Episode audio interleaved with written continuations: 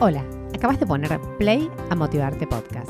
Lo que vas a escuchar ahora es una charla que pretende compartirte valor, contagiarte entusiasmo, dejarte una enseñanza, darte un empujón, despertarte alguna emoción o simplemente que te lleves la satisfacción de haber conocido una historia que puede impulsar la tuya. Soy Flor Palumbo y estoy acá para motivarte.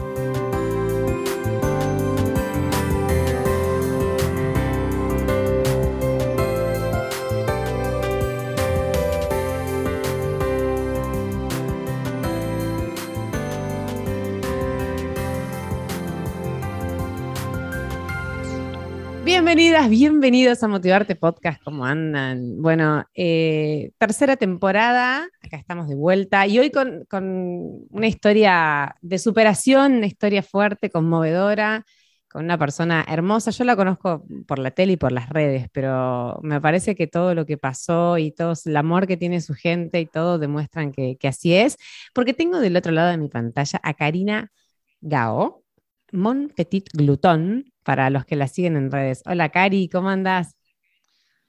Hola, hola, ¿cómo estás? ¿Todo bien? Bien, todo bien. Gracias por estar acá, te lo agradecía recién hace un ratito fuera de, aire. Gracias por tu tiempo. No, es un placer para mí, Flor. Bueno. Cari, lo primero que pasa es que este podcast tiene siempre una pregunta. A mí me gusta que la gente que pasa por este espacio se presente en ellos. Y la primera pregunta que te voy a hacer es para esto, es para que vos me cuentes quién es Karina en primera persona?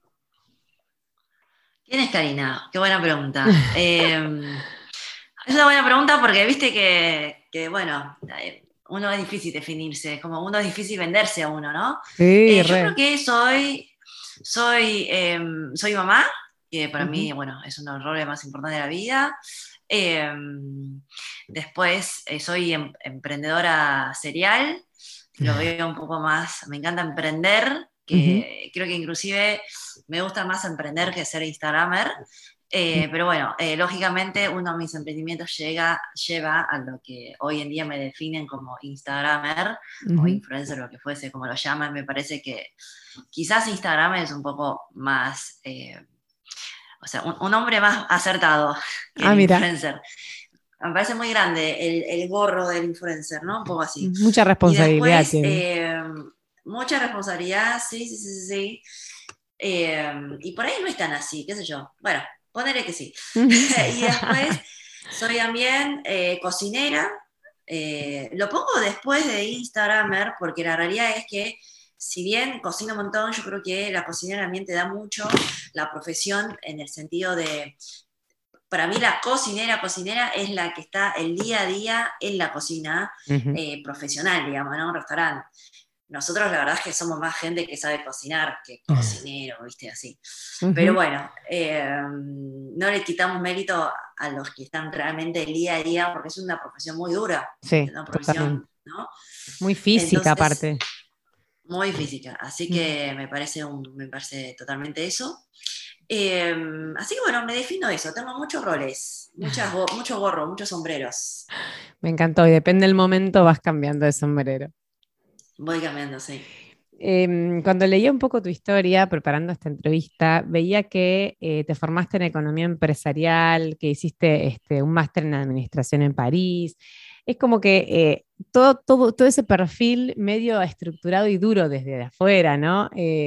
Eh, uno te ve hoy y dice, wow, eh, como qué capacidad de convivir, no sé, la cocina, eh, los chicos, tu, rol un poco más desestructurado con estas carreras. ¿Me contás un poquito tu historia hasta que te dedicaste a la cocina y, de qué se trató todo eso? Em, bueno, es largo, ¿eh? no, resumí, resumí, resumí. Resumí, no, a ver, yo estudié en economía empresarial. Em, porque, bueno, porque uno no sabe, medio que uno se encuentra a los 18 años y no sabe qué estudiar. Yo creo que es muy pronto a los 18 tener que decir, es una responsabilidad enorme. A los 18 decirte, che, tenés que decir una carrera y vas a trabajar de esto el resto de tu vida. Me parece como que es muy fuerte. Y creo que también el hecho de cómo se lo comunica antes, ahora creo que es otra visión, ¿no? Sobre el tema de la carrera que estudias.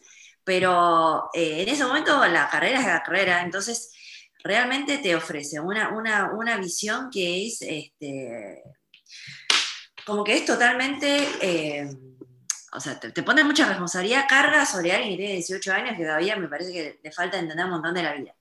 Así que yo elegí administración de empresa porque eh, la verdad es que no sabía qué elegir y mi mamá dijo, bueno, de última elegiste esta, ya fue. Bueno, así que fue medio así, me dijo esta, ya fue. Me gustaban los números al menos. Eh, sí, no me lleva mal con los números, así que dije, bueno, por ahí, viste, es lo más natural. Iba a elegir eh, eh, programación. Qué ah, lástima. si hubiera elegido programación, por ahí estaría ahora, viste, ganando dólares. No sé. No te digo nadando al mar, de, pero no estaría Viviendo en París y trabajando para cualquier lugar del mundo. Ahora, mega sueldo, no, viviría en Argentina. Igual en Argentina, pero ganaría en dólares, que es distinto, otro panorama, ¿viste? Pero, pero la realidad es que, em, sí, pero viste, era esa cosa de la vida. Pero bueno, elegí empresarial y de ahí yo, em, y bueno, fui a estudiar también Administración de Empresas a Francia, un máster. Y eh, de alguna manera creo que, viste, la vida se ocupó de hacer lo suyo. Comí mucho en París. Me encantaron la comida. Empecé a interesar y decir, bueno, quiero aprender a cocinar esto. Y después... ¿ahí se te despertó el bichito por la cocina? No, yo siempre me gustó cocinar, pero es como que en ese momento dije, ah, mirá que hay algo que se llama estudiar cocina. Porque viste que uno no sabe qué hacer, o sea, uno no entiende qué, o sea, es como que uno viene muy cejado. claro. Y, mm, y, entonces cuando yo quería, entonces volví con la idea de querer emprender, abrir un restaurante. Dije, bueno, voy a abrir un restaurante, y, eh, pero yo para saber restaurante tengo que saber cocinar, o sea, más profesionalmente. Y entonces, bueno, ahí fue que empecé a estudiar la carrera de profesional gastronómico. Te imaginas, mi vieja se quería morir, o sea, mandó a la hija, pagó todo a Francia, a hacer un máster. Igual tenía la beca, pero, viste, pagó igual, tuvo que... Obvio, ¿no? Y estudiaste la Ditela, este, ahí también pagó, pobre. Claro, Em, y, y, la hija vuelve, en vez de buscar un trabajo en un multinacional como en sus sueños, se fue a estudiar cocina, ¿entendés? Era tipo, o sea, pegarse un corchazo. ¿Era, ¿Eras rebelde primero o era tu primera rebeldía? No, cero. No, no, cero. No, yo no lo veo como rebeldía. O sea, no, pero viste que a veces hay gente que no se anima a desafiar a los padres y decir, no, bueno, yo no quiero ser lo que vos querés que yo sea. Está muy bien. Claro, no, no, no, no, no, no, no lo hice para desafiar, sino como que yo un momento le digo, bueno, la verdad es que nada, eh, me, copa, me copa, y, y, la verdad es que mi viejo en eso ayudó un montón, le digo, le dijo, mira, es muy joven, ¿qué pasa si, o sea, la pega? ¿entendés? O sea, porque mi vieja dice, no, va a sacar de hambre, encima va a ser un laburo, tipo, o sea, que se va a romper, o sea, como que muy físico. Ella quiere que yo me siente una oficina, que trabaje en una oficina multinacional, ¿viste? el típico sueño de, esa época, ¿no? Sí, obvio. Em, así que bueno, eh, no, arranqué a estudiar cocina y bueno, fue medio como un camino de, ida, ¿no? Un poco así. Y, ahí empecé a trabajar, bueno, nada, en una importadora, nada que ver. y, y, cuando el gran click fue cuando nacieron los chicos yo antes tenía un blog, pero diversión de recetas chinas. Dije, bueno, voy a empezar a escribir esto y todo bien. Pero después llegó un momento y yo dije, pero, o sea, no, no sé, no es sostenible y aparte el chino no le interesa a nadie, o sea, voy a hacer otra cosa, porque si no, mejor cierro. Y, ahí y ahí agarré y empecé a, este, ¿cómo se llama? Y empecé, digamos, ahí, agarré y dije, bueno, voy a empezar algo, nada que ver. Se va a escribir lo que le voy a cocinar todos los días a mis hijos. En ese momento yo sentía que no había, había un par de personas que sabían que yo cocinaba, me preguntaba, Cari, vos sabés la posta, me, me, me, me, contás qué tengo que dar a mi pibe y todo eso. Entonces dije, bueno, si estamos en eso, viste, mejor. Y así fue, así fue como que arranqué el camino a Montpetit Grutón y después dije, bueno, lo puedo seguir mientras cuido a los pibes. Y yo tengo un problema, o sea, no es un problema. Yo cuando hago las cosas, viste, no, no tengo términos medios. Me ah, las haces al 100 al 100. Entonces, nada, me quedé tipo cebada. Y entonces a los cinco meses saqué un libro. O sea, como que. Eh, bueno, y ahí fue el camino. Y ahí, ahí el resto es historia conocido. Mira, me encantó que, em, bueno, vos lo simplificaste. Me parece que igual eh, debe haber sido para vos también todo un desafío, ¿no? Eh, empezar primero a encontrar, si, si, vos venís en la comunidad de, la comunidad china, tus papás contás que no hablan bien español, por ahí digo, estás reempapada de la cultura china, de golpe decir, no, hago algo totalmente distinto y hago comida para chicos. Y, por ahí eso representó también como, bueno, algo nuevo y, pegó. Y después de eso, animarte a, no sé, el libro, animarte, o sea, como que tu espíritu emprendedor encontró dónde poder desarrollarse, ¿no? Sí. Sí, o sea, yo creo que al final me dio la, o sea, como que al final yo creo que haber estudiado empresarial, o sea, a mí yo siempre dije, ¿no? Que estudié como muchos años de aire, porque no era nada concreto, o sea, no es como sos, estudias historia, de, sos historiador y estudiaste mm. historia, o literatura, estudiaste las letras, ¿entendés? Es como que hay un aprendizaje mucho más concreto. Y yo dije, oh, administración de empresas, administrar una empresa, pero estábamos como, no sé, como que no sé, no sé si realmente, entonces como que uno, uno en ese momento sentía como medio perdida, que estudié aire durante siete años de mi vida y yo por ahí... Eh, qué sé yo. Pero al final, hoy en día me recibe, porque todo lo que estoy haciendo, yo creo que justamente uno de los diferenciales que me hace por ahí es siempre miré con una visión emprendedora, o sea, eh, empresaria esto. Yo no hago cosas que no, no, digo, ay, lo hago por hobby, porque me. No, o sea, no, no. Vos lo haces porque te genera una, ganancia, digamos. Eh, es que para mí esto es un trabajo y hay que hacerlo como un trabajo. Entonces, hay un montón de. Cuando lo mirás así, de hecho, a vos te sirve porque lo tratás mucho más serio. Y una vez que lo tratás más serio, más profesional, lo vas a hacer mejor. ¿Te apasiona igual o cuando la ves como un negocio deja de, de, hacerte cosquillas? A mí me encanta. ¿no? a mí me parece que justamente eso es un gran, gran, gran, eh, o sea, como que eh, eh, preconcepto, prejuicio que tiene la gente, que cuando vos estás facturando te perdés la diversión. Y es totalmente, o sea, para mí es falso. Para mí no hay nada mejor que podés facturar, te divertís, o sea, es el sueño de tu vida. Sí, sí, haciendo, haciendo lo que te re gusta. te gusta. Entonces, la verdad es que no. Es más, me, motiva más el día que empezó. O sea, tardó un montón ¿eh? en, facturar. Eh, el primer peso, te digo que entró tipo tres años, cuatro años después. Eh, tres años después. Ah, y, es un montón, es un montón. La gente piensa de que, no sé qué yo, el otro día fuimos eh, la gente me dice, ay, qué bueno que te llega esto gratis. No me llega gratis, es un laburo. O sea, es más, si le estoy publicitando algo, estoy negativo, porque no creo que me pague lo que cuesta una publicidad. ¿Entendés? Me manda, no sé, este, entonces, bueno, pero lo hago porque obviamente hay más allá de la plata. Hay, hay otras cosas más allá de la plata, pero uno tiene que tener en cuenta eso para no estar haciéndolo todo el tiempo. ¿Y hoy vivís 100% eh, de tu cuenta? Y, de todos los, los negocios aleatorios, digamos. Mira, lamentablemente la gente parece, parece ingrato, o sea, va bien, pero eh, cuesta mucho vivir 100% de esto. O sea, la realidad es esa. La gente ve la parte glamurosa y qué sé yo, pero eh, no, nuestra... Pinchémosle ese globo un poco, porque viste que hay como toda una idea así de la vida ideal. No, no es así, porque, por ejemplo, no sé, ¿viste? A mí a veces me paga 90, 60, 90 días una empresa.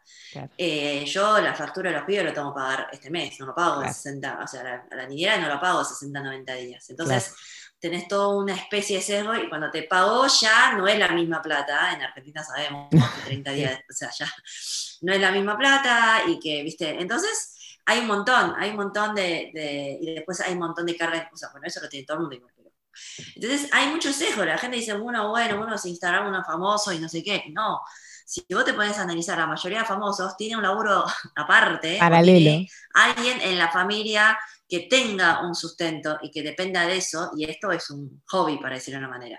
Claro. Sigue siendo un hobby y lleva mucho trabajo, como decís vos también. ¿eh? A veces la gente no tiene idea, los que no lo hacen de manera profesional, y lo subestiman, y no, no, es, es enorme el trabajo. aparte vos debes tener, aparte, consultas, respondiste como la gente que te escribe, que tenés que dar una respuesta, eso te lleva mucho tiempo. ¿Tenés gente, tenés un equipo de gente que te, que te acompaña? Tengo un equipo, pero la que responde soy yo, porque me parece que eso es, la parte más importante. Y este, pero el resto de los contenidos sí, yo tengo un equipo. Sí, sí, sí, no es imposible.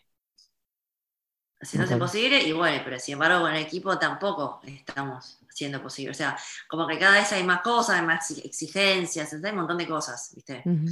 Eh, pero bueno, nada, o sea, uno no, eh, ¿cómo se llama? Calavera, calavera, calavera no, ¿no? ¿Sabes que leía? Leía en una, en una, nota que te hizo Clarín que decías que aplicás la organización de la empresa en la cocina, porque sos una fiel creyente que con una buena organización vas a poder disfrutar de la cocina sin volverte loco. Esta organización que, que de la que hablas en la cocina, ¿la llevas también el resto de los aspectos de tu vida? Porque ahora con tres hijos y un trabajo así, me imagino que, que es clave saber organizarse, ¿no? ¿Cómo te organizas? Sí, no, yo me organizo, me organizo, soy muy, muy freak de la organización. Me organizo, Así, militar, método militar de horarios. Y más o menos, más o menos, tengo mucha rutina, muchísima rutina, este, mucho, mucha disciplina. Así que nada, eso. O sea, planificás, tenés una agenda, planificás eh, mm, tu semana, tu día. Eh, Sí, sí, sí, mis horas. El minuto ¿En qué momento tiene que pasar tal cosa? Y más o menos, más o menos, así. Pero bueno, pero sí, porque tenés que, eh, tenés que, inclusive a veces me, meto una bacha, digo, bueno, acá puedo dormir un 20 minutos de siestita, como para recuperar. Eh, no, no, no, y después también encuentro manera, por ejemplo, yo sé que si yo, yo siempre llego antes cuando voy a buscar a los chicos, ¿no? Y entonces me pasa, si yo voy antes, me encuentro en la puerta, están los padres que siempre tenés un padre, te quedas hablando y no vas a poder trabajar. Entonces yo calculo todo como para que te aparezca, no sé, dos minutos antes.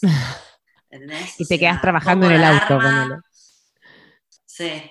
Eh, no, a veces te identificaron el auto y saben dónde estás. Entonces, entonces a veces tipo, me voy a un bar distinto al que van todos, ¿viste? Como, bueno, uno va organizándose. Yo digo que igual tampoco, no sé yo, o sea, yo creo que hay mucha gente haciendo lo mismo, nada más que no son tan visibles. Muchas veces, a veces la gente me dice, ay, qué genial, ¿cómo hacer? Yo, tipo, la verdad que digo, que, no tengo nada de genialidad, si nuestros padres la hicieron mil veces, o sea, hay un montón de gente haciendo lo mismo. No es que yo inventé la polva ni nada de eso. lo que pasa es que yo la muestro, yo muestro el día a día y un poco eso, ¿no? Eh, nada, no, y lo que dijiste de, aprovechar los tiempos y a veces están eh, en, eso, ¿no? Dice, uno no se da cuenta y cuando juntás todos los pedacitos de momentos que te quedaste charlando con el padre, que fuiste no sé dónde, que se te hace una hora que podrías haber hecho productiva para otra cosa y que le quitaste después a tus hijos, y ahí empieza la rueda, ¿no? Sobre todo cuando tenés tanto. Es, es clave saber organizarse.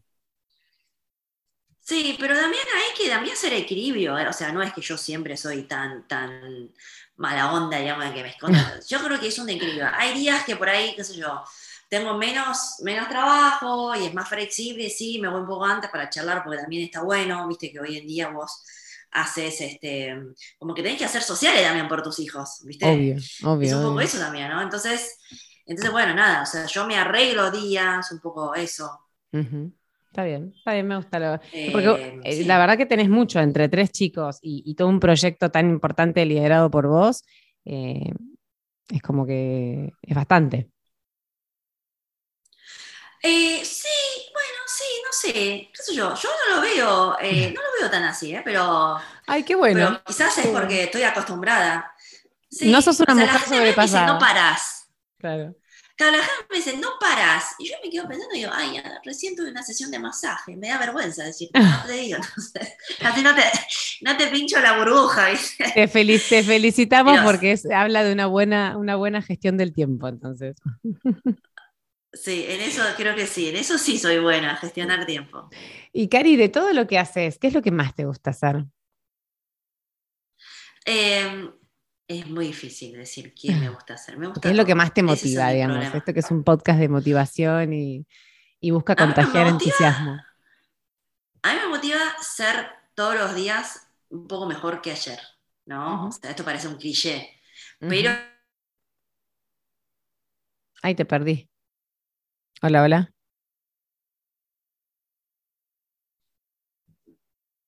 Hola. Hola, ¿me escuchás? Ahí, ahí. Me quedé en. Em, a mí me motiva. Si querés, retomamos por ahí, ah. yo después lo corto. Bueno, a, mí me motiva ser siempre más feliz que ayer. Siempre. Em, yo guío mucho mi corazón. O sea, por ejemplo, a veces eh, hay cosas que hago y mi corazón dice, me parece que ya no va para ahí.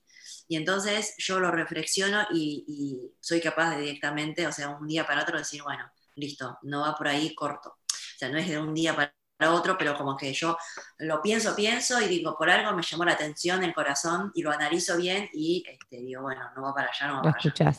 Soy un poco así. Sí, lo escucho mucho.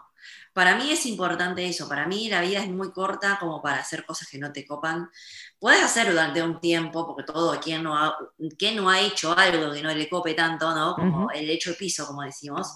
Pero una cosa es que vos pagues derecho de piso por un tiempo, otra cosa es que estés muy largo plazo pagando derecho de piso. Me parece que la vida es tan corta que no vale la pena para eso. Eh, y después yo estoy todo el día tratando de aprender algo distinto, algo mejor. O sea, estoy tratando todos los días salir un poco de mi zona de confort. Eh, es difícil, pero digo, bueno, ¿por qué no? Eh, ¿Qué es lo que me va, o sea, qué es lo que me va a pasar este, en el peor de los casos? Nada, llenarme de laburo, no sé, y, tener que aprenderlo. Entonces, para mí también eso es importante, sobre todo para los emprendedores, para poder crecer. Porque si no, vos te dormís.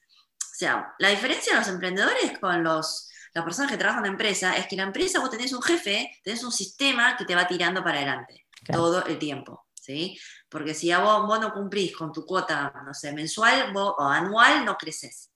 ¿Entendés? En cambio, eh, en cambio es diferente con, con el, digamos, emprendedor. Emprendedor estás vos ahí motivándote todo el día. Vos sos tu motor. Yo, por ejemplo, eso. Claro, si vos un día te quedaste conforme con lo que tenés hoy en día, sonaste. Este es el momento que empieza tu declive. Entonces, eh, que estar constantemente pensando que vas a estar mejor que mañana, o sea, que ayer. O sea, siempre mejor que ayer, siempre. Y de esta manera vas a progresar.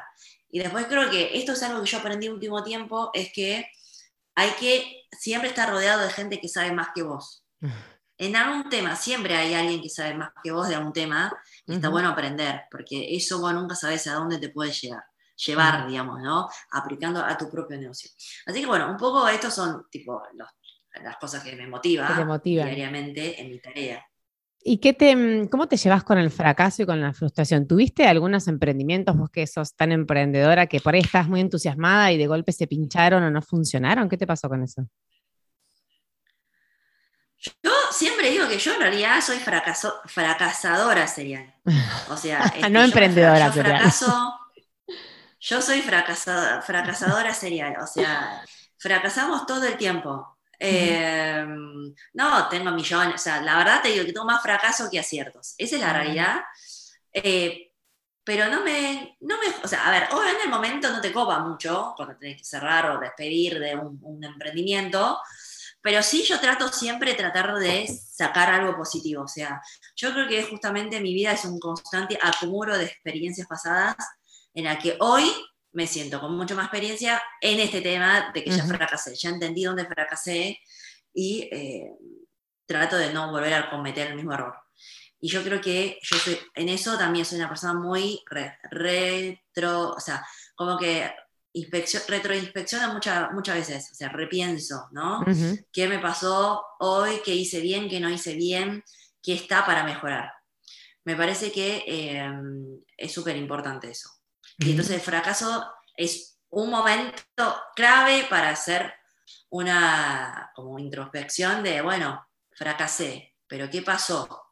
O sea, y no estar llorando, ay, ¿por qué fracasé? Pero al final, si yo, yo creo que el, como que eso, el, el, llanto, o sea, está bien llorar a veces, pero como que también uno cuando fracasa, lo que más miedo tiene es como quedar mal, ¿entendés? O eh, porque el orgullo, porque es un, te hiere orgullo. Pero yo ahora más que, más que nunca creo que el orgullo no te sirve, no te va a pagar la cuota del colegio. El orgullo no sirve para muchas cosas. Entonces hay que dejar ese lado orgulloso y realmente capitalizar. O sea, yo creo que el momento que vos fracasaste es un poner en menos 10, ponerle, ¿no? Perdiste plata. Pero el momento que vos decís, pero espera, yo de esto que aprendí, muchas veces pasás de menos 10 a cero. O sea, al menos no perdiste plata. ¿Por qué? Porque vos aprendiste. Y es como pagar una gran escuela de sociedad. Claro, claro. Me gustó. Y aparte me parece que tiene que ver con lo que decías antes, ¿no? También. Este, esto de aprender todo el tiempo y, esto que dijiste recién de que te cuestionás, o sea, como que veo que sos una persona que le cuesta quedarse quieta en, todos los aspectos de la vida, ¿no? O sea, no solamente hacedora, sino que eh, buscando siempre como un pasito más. Sí, totalmente. Qué bueno, bueno. Eh, sin duda te trajo hasta acá Mm, y, se transmite también eso, ¿no? Como que es una energía, eso, como una energía así emprendedora, que vas para adelante, positiva. Me parece que eso también se transmite con todo lo que nos mostrás a través de las redes. Bueno, me alegro. La gente te lo debe decir igual, ¿o no? Vos tenés una muy buena llegada con tu comunidad. Sí, sí, pero bueno, a ver, eh, cuando me dicen, dicen cosas hermosas, pero lo tomo un poco a pinza, porque si no realmente, o sea, como que si te la tomás en serio de verdad. Te subís a un caballo. No entras por la puerta nunca. Claro, te subís al pony, como dicen, ¿viste? Los haters, te subiste al pony. Eh, pero bueno, pero yo creo que. Eh, yo creo que no, yo creo que. O sea, yo siempre digo, no hay nada de. de hay gente, o sea, no sé, para mí genial es o sea, por ejemplo, genial es la gente que, estudió una carrera, que se, sentó, o sea, yo estudié una carrera, pero que estudió, no sé, que se sentó y se programó, ¿viste? Hizo la programación, genial es el médico, hoy en día, ¿viste? Genial es alguien que salva vidas. yo la verdad es que, qué sé yo, tengo una red, hablo de boludeces, es como que no hay mucho tampoco muy genial de eso, ¿entendés?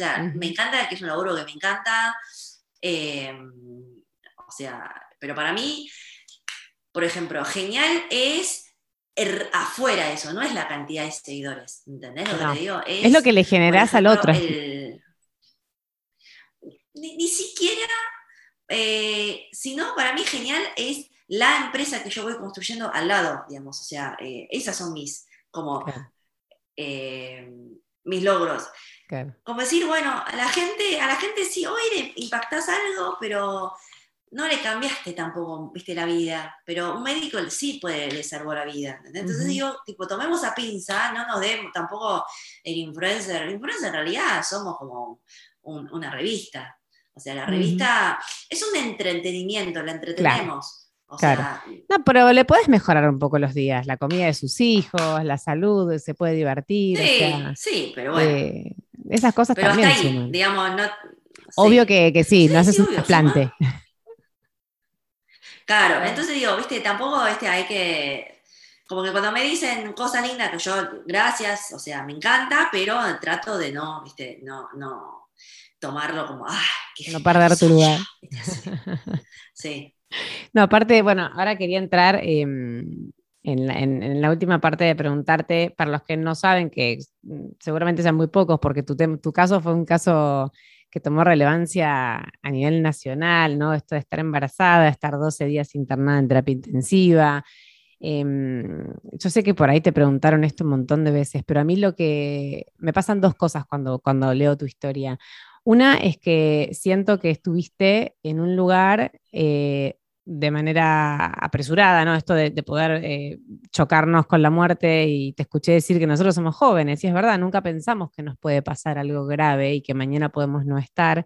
Entonces, mi pregunta es como, ¿qué te, qué te pasa después de haber estado ahí? ¿no? ¿Qué, mm, ¿Cuál fue tu mayor aprendizaje? Ya te gusta tanto por ahí aprender después de haber estado en ese lugar que, no esperabas estar eh, en este momento de tu vida. Eh, a ver, eh, ¿qué aprendí? Eh, yo aprendí que... Em, aprendí algo muy interesante, es que, a ver, por un lado, como que no le tengo miedo a la muerte, me parece que es muy valioso, porque me di cuenta de que viví mucho y viví hermosamente y aproveché máximo mi vida, o sea, en esos 15 minutos antes de, que me dijeron que me iban a intubar, poner en coma y que yo ahí me despedí de, todo, em, yo no sentí eso de que, uh, no, no, no viví esto, no viví otro. A mí me pasaba antes, antes de, la coma, es que antes me encantaba comer, ¿no? Y me pasaba que cada vez como digo, esta, por ahí es la última vez que voy a comer, entonces como como mucho, o sea, y me encanta y amo, ¿no? Es como un poco así. y, y ahora me pasa, es un ejemplo como para Sí, sí, sí. sí, Y ahora me pasa de que digo, la verdad, yo ya comí, no sé, no me, no me voy a... Como que ya viví, ya comí todo. Eh, tenía, ya hice todo lo que tenía que hacer. Es como que a mí lo único que me dio lástima, o sea, realmente, pero por mí, es no poder estar para mis hijos en sus momentos más importantes. Ni siquiera que ellos, yo dije, ellos van a ser felices, yo estoy segura van a ser felices, van a ser personas importantes, o sea, importantes en el sentido de, o sea, bien para, para su vida, digamos, ¿no? Este, van a tener una buena carrera, o sea, no me preocupaba en absoluto de eso. O sea, solo de que, ay, no voy a poder estar cuando ellos se gradúan, cuando ya estuviera afuera o no, cuando tenga trabajo, cuando tenga novia, novio, bueno, sé qué sé yo, este, este, cuando se casan, no se casan, no sé, viste, yo no voy a estar ahí. Eso fue lo que más me dio, como que me ordenó un poco más qué cosas son importantes, realmente relevantes y qué cosas no son tan relevantes. Eh, y después, ¿no? Eh, otra cosa que como que yo siempre digo, lo saco de ahí, digo, ojalá mi próxima muerte sea igual de posible, sea, o sea, porque la realidad es que podría haber, ¿no? De haberme despertado y, y no, no, no sé, no sufría. Así que, tipo, de hecho, a veces pienso, digo, che, o sea, la verdad, eh, si mi próxima muerte Em, espero que sean muchos, muchos, muchísimos años, mm. si así igualmente de pacífico sería genial.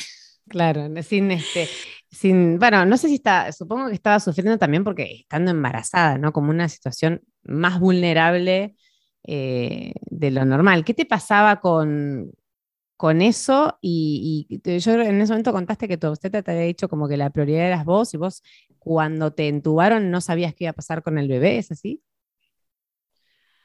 Em, yo cuando me, me, o sea, yo te dije, sí, priorizar el bebé, pero la realidad es que, bueno, nada, uno, viste, en esos casos no sabes. Em, y entonces, bueno, entonces, yo en el sueño, en el sueño que tuve, soñé un montón con el bebé y cuando yo me desperté, eh, o sea, eh, estaba el bebé conmigo, o sea, la verdad es que, y después un momento, tipo, a los dos, tres días de me desperté, me dijeron que iban a venir a evaluar a ver si lo tenían que sacar antes o no, y yo no entendía nada, y digo, ¿por qué si estoy bien? Yo ya me desperté, ya estoy bien, ¿por qué hay que sacar? O sea, yo no tenía noción de todo lo que pasé. Em, pero bueno, pero sí, yo creo que, que, es fuerte, ¿no? Em, hoy teniendo es, un tema muy polémico, pero es un tema muy fuerte cuando estás en esa situación y todos tus familiares dicen, bueno, priorizamos a, la madre. Y es como decís, y no sé, o sea, eh, ahora yo lo veo a Teo y digo, no sé cómo se sentirían en saber que en ese momento no fue prioridad. Claro. ¿no? Son momentos, son muy fuertes, son cosas muy fuertes. Eh, ¿Y cómo procesaste todo eso después? O sea, ¿haces, haces terapia? ¿Cómo, ¿Cómo lo, viviste al post, ¿no? ¿Cómo te recuperaste emocionalmente de esa situación? Del shock, ¿no? Del susto, no sé, del miedo. Hago terapia, no tanto, yo hago terapia no, no tanto por esto. La realidad es que, a ver, tampoco es que yo estoy como, no me quedé tampoco muy traumada. Eh, sí es la realidad, o sea, como que yo creo que la gente está más traumada que yo. O sea, yo no, como que... Em, me cuesta explicarle que para mí fue un episodio más. O sea, a veces me da como sensación de vértigo, ¿no? Pero muy pocas veces de vértigo de, uh, che, casi morí. Uh, Bueno, listo, cho, ya fue, estoy acá, ahora estoy vivo. No tengo ese, o sea, para mí hoy es el hoy, ya está, es el día del presente. Em, y entonces me cuesta también a veces un poco eso, sobre todo cuando apenas, apenas, me desperté, em, cuando apenas desperté, me costaba muchísimo eh, tipo, o sea, porque la gente era como, Karina, wow, te despertaste. Eh, o sea, yo inclusive a veces me siento ingrato, pero no es ingrato, es que yo no lo sentí así de, decir, wow, porque no lo, no lo, viví, o sea, la gente que estaba afuera sufrió, yo no sufrí, yo dormí, tuve sueños. Y entonces es como que algo que no dimensiono y me cuesta mucho dimensionar eso. Y tampoco, o sea, muchas veces me dice, qué genia, cómo luchaste. Yo yo no luché, el que luchó es el profesional médico, que esto, o sea, de la salud. Estuve todo el día cuidándome, la enfermera que me vino a bañar, o sea, yo empotrada, o sea, ¿entendés? Es como, ¿yo qué hice? no hice nada. Yo no soy la heroína, digamos, hay otros héroes. Claro, entonces es como un poco todo eso, entonces me cuesta muchísimo asumir, eh, asumir todo esto, ¿no? Eh, pero bueno, qué sé yo. No, será una procesión No, y me parece, igual me gusta como que por ahí eso se hacía en todo, ¿no? Pero tiene que ver con esto más resolutivo de la vida. Como que, bueno, ya está, pasó, ¿y qué voy a hacer? Listo, lo viví así, hoy estoy perfecta, mis hijos están perfectos.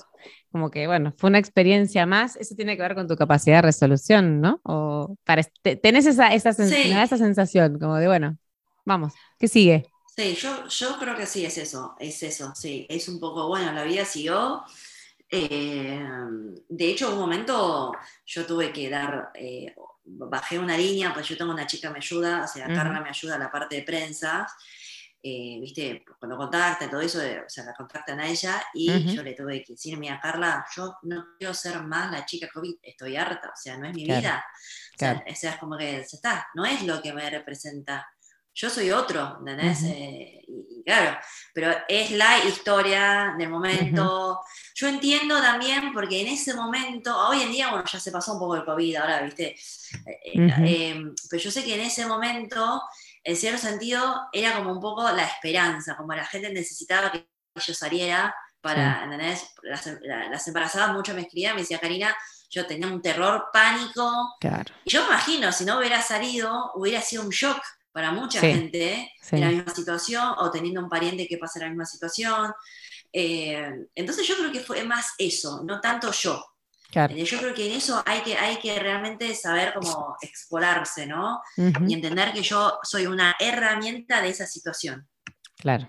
O sea, muchas personas identificadas con tu historia, que, bueno, afortunadamente salió todo bien, pero es verdad, fuiste como, como una esperanza, ¿no? Para, para muchos, sin duda sin duda. Cari, ¿qué cosas mantuviste y qué cosas eliminaste después de eso? Eh, cuando volviste a tu casa. Más que yo, perdón, más que yo, me parece que es, el bebé, ¿no? Más que yo, o sea, porque es una nueva vida, representa la, ¿viste? la vida siempre en No, la historia, digo, la historia de ustedes en realidad. sí, sí, sí, Es, más, es más, sí, yo lo veo como más Teo, o sea, más Teo, el, o sea, creo que él es el, el héroe de esta, de esta historia, ¿no? Para decir una manera. Eh, y a ver, ahora volviendo a tu pregunta, ¿qué es lo que yo este, dejo? Y dejo más boludeces ahora, ¿viste? Como que muchas veces cuando dejo cosas que la verdad es que tengo que hacer por compromiso. Y a veces digo, bueno, no me, no me desperté para esto, no lo voy a hacer. O aprendí a decir no. Y sin culpa. La verdad, sí, y sin culpa. La verdad es que, mira, no se lo digo así en la cara, pero muchas veces digo, no, no me desperté para esto. O sea, no, vamos a lo esencial, vamos a lo más importante, la vida es corta, ¿viste? Totalmente, totalmente. Qué bueno que aprendiste a decir que no, porque viste que eso a veces este, nos ocupa un montón de tiempo de carga mental, de carga de tiempo real, y al final del día no lo queremos hacer y lo sufrimos. Entonces, eh, está buenísimo ese pequeño gran aprendizaje. Sí. La verdad es que sí, soy afortunada de poder tener este, este, aprendizaje. Cari, em, siempre cuando termino este, este em, cada episodio, eh, les hago unas últimas cuatro preguntas a todos los invitados, las, los invitados que pasan por este espacio. La primera es eh, que armo todos los años una biblioteca virtual, entonces me gustaría que me dejes tu recomendación de libro para las personas que están escuchando este, este podcast, que son personas que buscan probablemente su propósito, que quieren sentirse motivadas, que se, ven inspiradas por tu historia. ¿Qué le recomendarías? ¿Cuál es tu libro de cabecera? Mi libro de cabecera, eh, mi libro de cabecera me parece que sobre todo para esta época es uno, ¿no? Es, difícil leer, ¿eh? pero está bueno, es el, el Cisne Negro. Ah, mira. Me parece que justo estamos muchísimos eventos de Cisne Negro. Está como cada vez más cisne, me parece que ahora vaya a llamarse cisne, cisne brando de tanto cisne negro que está apareciendo, ¿no? Eh, pero me parece que es un libro muy interesante que te saca un poco del, paradigma del pensamiento que tiene uno. Eh, y bueno, nada, yo la verdad es que, se lo recontra recomendaría. Eh, perfecto, anotado para la biblioteca virtual que después publico a fin de año. Perfecto. Em, la segunda pregunta es una frase, una frase que te guste, que te inspire, que diga siempre, la que sea, una frase que te identifique. Hacer lo que amas, amar lo que haces. Ah, me encantó. Hacer lo que amas. Para mí esa es la frase. Desde la secundaria tengo esa frase conmigo. Mira. Y mm, el, tercero es, eh, si yo te preguntara un momento, bueno, a ver, tu mejor momento del día es, cómo lo completarías esa frase? Mi mejor momento del día es el momento que lo disfruto de verdad. Hola. Hola, hola, hola. Porque hay veces que, o sea, a veces, a veces, hay veces que uno vive eh, como, como, como una especie de viviendo, ¿viste? Sin noción, sin estar realmente disfrutando de ese momento. Entonces yo tengo distintos momentos de hay momentos de día que cuando sos consciente el piloto automático. estás viviendo para mí claro para mí ahí es el momento que vos disfrutas no el piloto automático sino cuando vos sos consciente de que estás viviendo ese momento. Puede ser mirando la tele puede ser respondiendo boludeando con el celular o puede ser jugando con los chicos, pero tenés que estar consciente de eso. Es decir, ahora paso un momento, este, entonces ahí sí. Eh, disfrutando el presente sería, ¿no? Como... Sí, un poco. Y la última es una persona que admires. Una persona que admiro mucho, una persona que admiro mucho.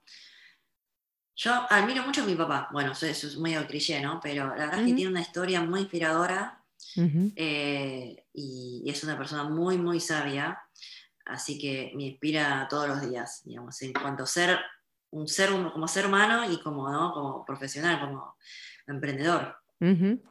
Qué bueno, mira, tu papá, perfecto.